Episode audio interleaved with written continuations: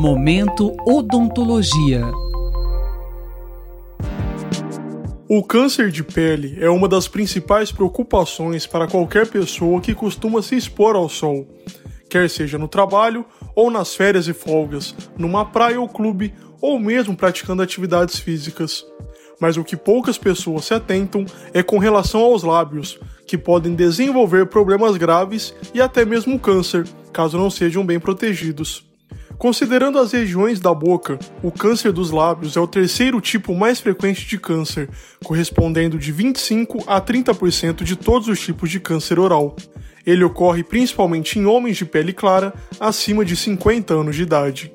Para entender os cuidados que devemos ter com os lábios, o programa Momento Odontologia de hoje conversa com Ana Carolina Fragoso Mota, professora da Faculdade de Odontologia da USP em Ribeirão Preto Professora, sempre falamos da importância do protetor solar e associamos o seu uso ao corpo.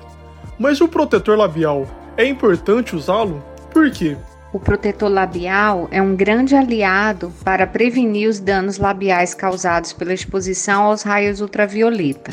Pessoas de pele clara que trabalham expostas ao sol, como trabalhadores rurais, pescadores, vendedores ambulantes, caminhoneiros e que não se protegem são as pessoas de maior risco. Além disso, o câncer de lábio ocorre com frequência em pessoas que têm uma condição chamada queilite actínica. E assim, pacientes com esse tipo de queilite parecem ter chance maior de desenvolver câncer nos lábios. Como prevenir e tratar o câncer nos lábios? Proteção solar de todas as formas possíveis é a principal forma de prevenção, incluindo protetor solar labial, uso de chapéu, boné e evitar a exposição aos raios ultravioleta.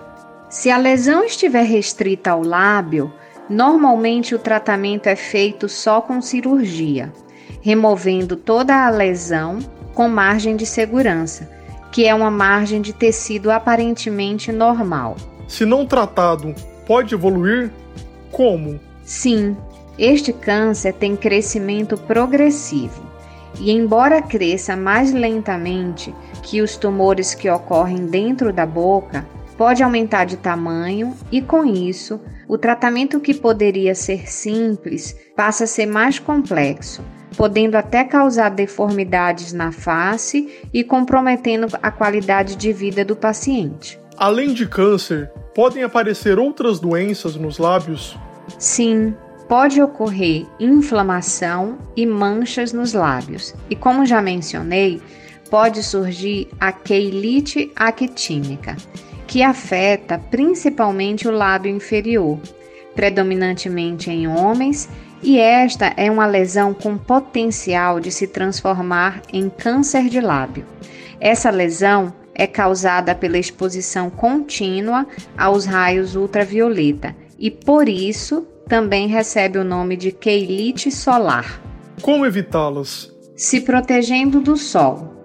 É importante mencionar que é recomendado protetor solar labial com fator de proteção solar 30 e que seja aplicado a cada duas horas. Protetores labiais que são apenas hidratantes não são efetivos para evitar os danos do sol. Então é importante comprar o produto certo, com fator de proteção solar pelo menos 30. A senhora comentou sobre a queilite actínica. O que é essa condição? Como preveni-la e tratá-la? A queilite actínica é a inflamação dos lábios pela exposição solar. Ela pode ser aguda ou crônica. A crônica é causada pela exposição solar por longo período de tempo, sem proteção. E é esta forma que pode evoluir para o câncer de lábio. A prevenção é por meio do uso de protetor solar labial. O tratamento da queilite actínica pode ser feito de várias formas a depender da gravidade da lesão, mas ainda não há consenso sobre qual o melhor tratamento para essa condição. Podem ser usados métodos cirúrgicos ou não cirúrgicos. Dos métodos cirúrgicos, remover a, área do lábio afetada com bisturi parece ser o mais efetivo. E dos métodos não cirúrgicos, o uso de laser até o momento tem mostrado melhores resultados. É importante também saber identificar os sinais da queilite actínica, pois é uma lesão que normalmente não causa dor e as pessoas acreditam ser um processo normal do envelhecimento.